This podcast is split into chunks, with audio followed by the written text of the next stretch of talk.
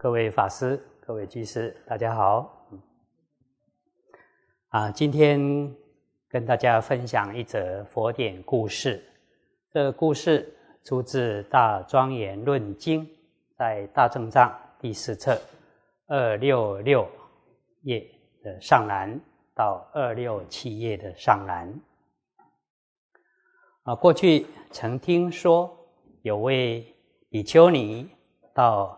奢迦罗国，在这个国家中有一些外道婆罗门修苦行，以五种热来烧烤身体。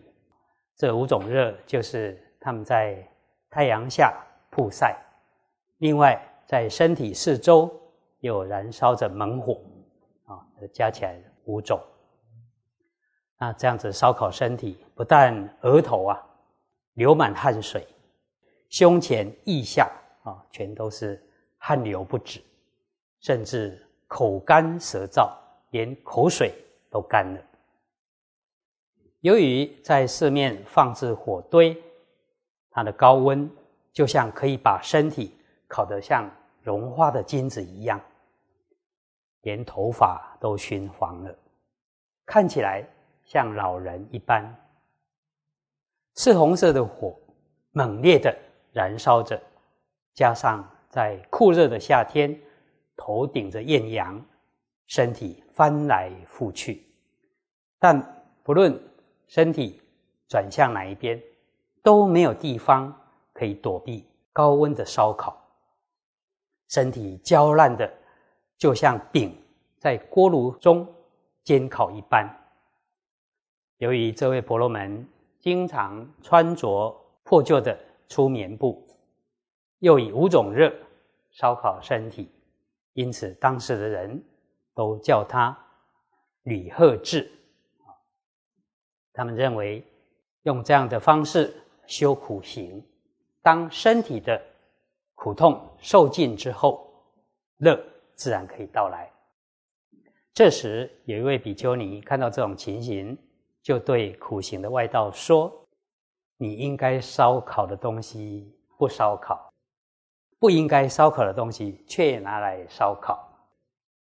啊，这位吕赫之外道一听，就很生气的回答：“可恶的光头比丘尼，你懂什么？到底什么是应该烧烤的？你倒是说看看。”嗯，比丘尼就说：“你应该烧烤的是你的嗔恨心，而不是你的身体。”如果你真能够烧烤你心中的根本烦恼，那才是真正有意义的烧烤。就好像牛拉车，车子不动，你应该是打牛啊，而不是去打车啊。即使用力的打车，车也不会跑啊。要打牛，打到根本才对啊。我们的身体就像车，我们的心就像牛。你要车子走，要先知道拉动牛车的源头是在牛，而不是末端的车。所以你应该烧烤的是新的烦恼，而不是曝晒烧烤着身体。而且这身体就像森林城墙，即使把它烧坏了，又有什么益处呢？我们的身体像一片树林。或者一面墙，保有这个色身，才有修行的机会呀。如果因为苦行而伤了身体，就好像被火烧毁的树林，或者被烧毁的围墙，没有办法修复，那这样对修行又有什么帮助呢？比丘尼接着说了一段偈颂，大意如下：心。就像城堡的主人，城主嗔怒，应该直接从城主下手。若是针对城墙，那是没有什么帮助的。心像城主，我们的身就像城墙。城主不高兴，应该是除灭城主的嗔心之火，而不是去破坏城墙。心起了嗔恚之火。应该要直接去灭心火，而不是去毁坏身体。就像狮子，如果有人拿弓箭射它，以瓦片、石头丢向它，狮子它会去追逐丢它的人。但是如果是一条笨狗，如果有人拿瓦片、石头投向它，它反而跑去追逐瓦片、石头，不知道去追逐源头。也就是丢他的人。那这里所说的狮子，是比喻有智慧的人，能够寻求根本而灭除烦恼。笨狗就是比喻外道，只会用五种热来烧烤自己的身体，不知道问题的根本是在心。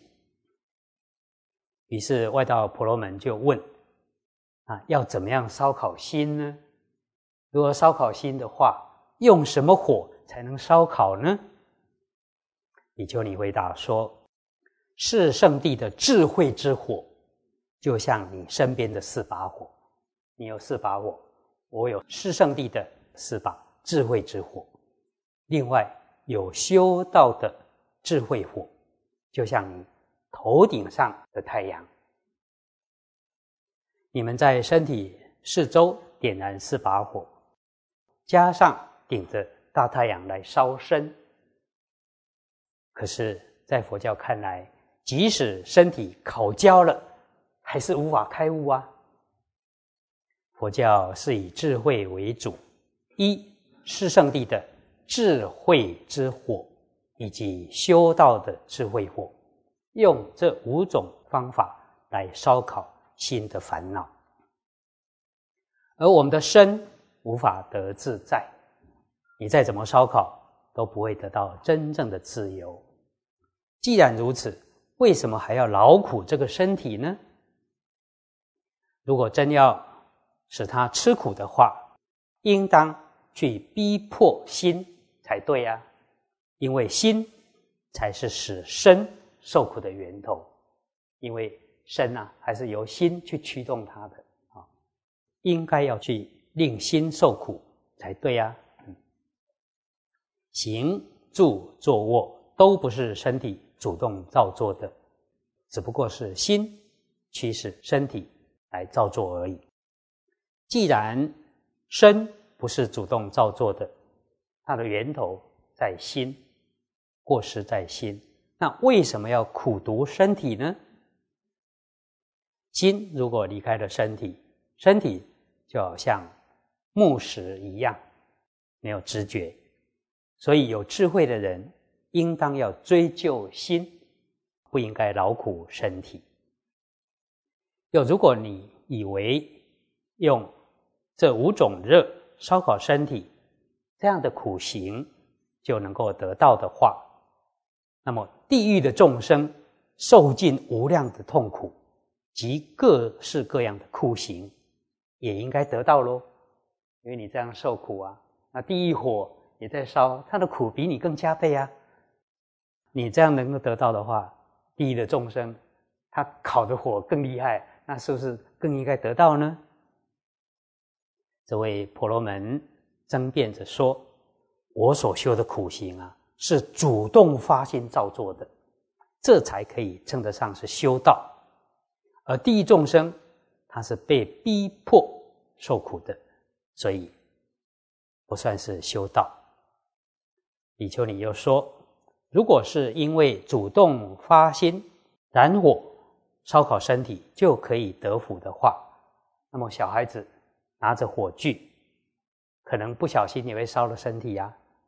这样子他也是主动发心哦。这样的话，小孩子也应该得到福报喽。然而实际上。”可能小孩子只是烧痛了身体，但其实是无法得到福报的。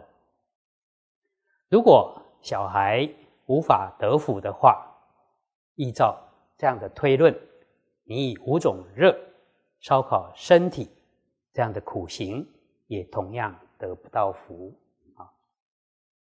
婆罗门又不服气的说：“婴儿小孩啊，他没有智慧，所以没有福。”而我是有智慧的，这么努力的以五种热烧烤身体修苦行，当然有福德。比丘尼在回应：如果说有智慧修苦行就可以得福的话，那么采珍珠的人赤身体流出鲜血来采珍珠，也应该有福德喽。这采珍珠的人，他也是主动啊，啊，而且也是努力这样的修，那他们也有智慧啊，不是小孩子没有智慧啊，他们有智慧，又赐自己身体这样的采珍珠，应该也可以得到福德喽。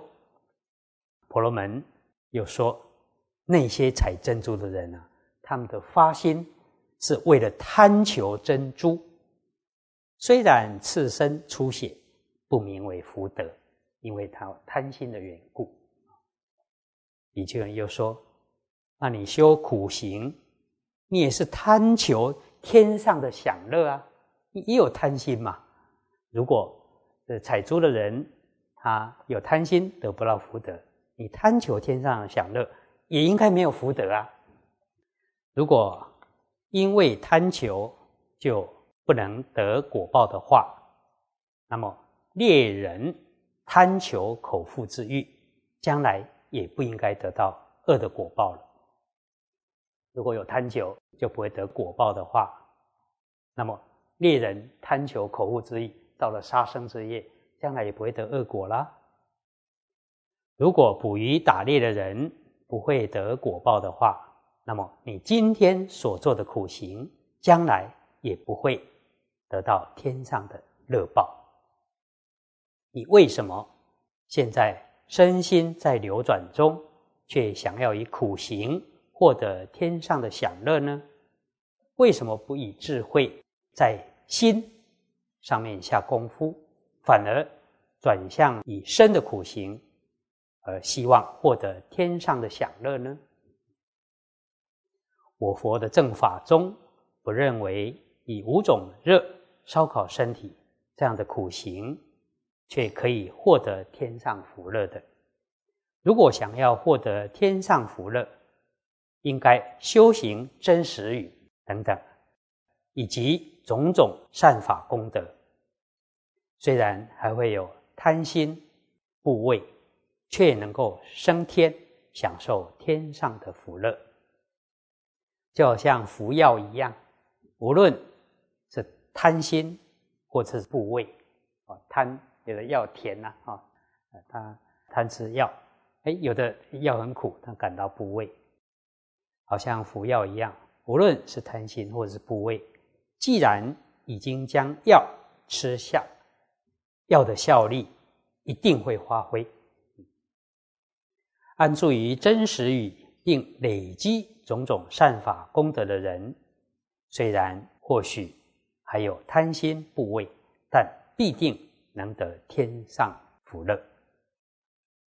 这个时候，婆罗门因为理由站不住脚，被驳得无话可说，无法回应，只好默默的愣在一旁。当时左右围观的人听了比丘尼的说法，对佛法升起了清净的信心，身心好要正法。大家互相讨论说：“太好了！”佛陀有大智慧力，佛陀所宣说的佛法非常深广，难以测量。外道的小聪明，那真是太肤浅、太微薄了。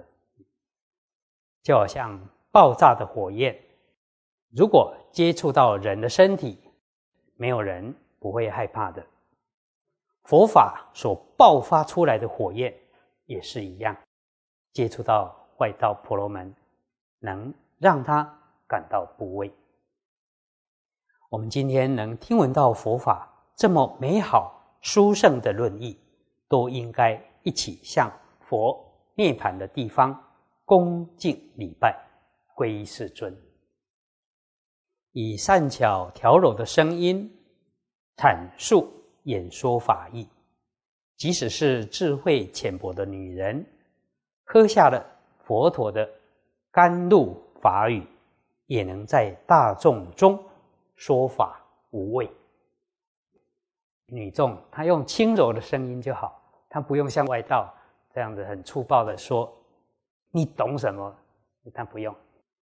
哎，她是听闻佛的开示，然后用轻柔的声音来讲述佛的法义，这样子态度很调柔，但是这个正法能够摄受外道啊，也能够说法无畏。